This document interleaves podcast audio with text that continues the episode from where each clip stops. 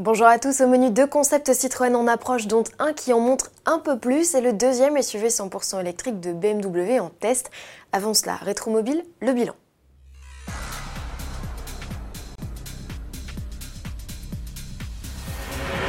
Record d'affluence à la porte de Versailles pour découvrir les quelques 1000 véhicules exposés dans le cadre du salon Rétromobile.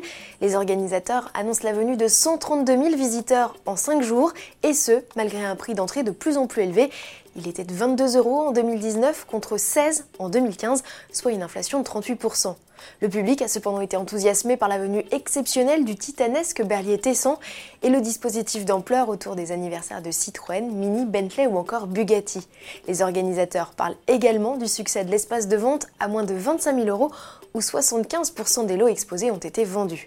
Prochain rendez-vous avec Rétromobile du 5 au 9 février 2020 pour une 45e édition qui s'annonce d'ores et déjà festive. Et toujours à propos de Rétromobile, Citroën y a ouvert les festivités de son centenaire. Si le programme des réjouissances passe forcément par des rassemblements, dont un d'ampleur en juillet à la Ferté-Vidame, il comprend également le lancement d'une série spéciale anniversaire sur plusieurs modèles. Et d'ici le mois de mai, deux concept cars inédits seront présentés.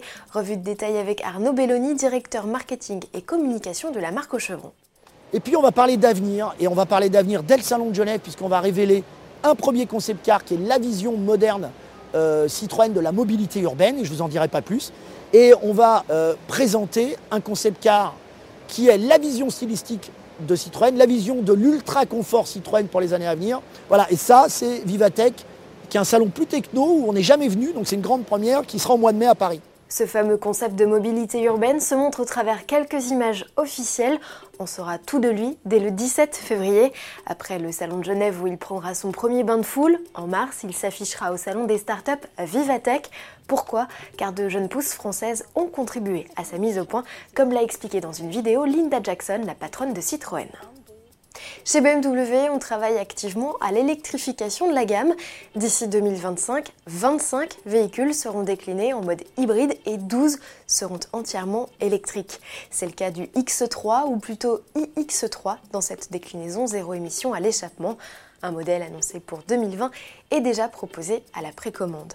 Dans la foulée, en 2021, un SUV plus proche du gabarit d'un X5 débarquera dans la gamme. Il doit être dérivé du concept Vision e-Next présenté en 2018 modèle qui, cinq mois après sa présentation, se retrouve déjà en test à Arjeplog en Suède, non loin du cercle polaire arctique. Le constructeur a dévoilé les premières photos de son modèle, désormais simplement baptisé e-Next.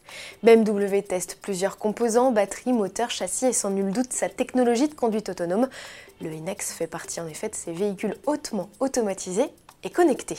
À demain.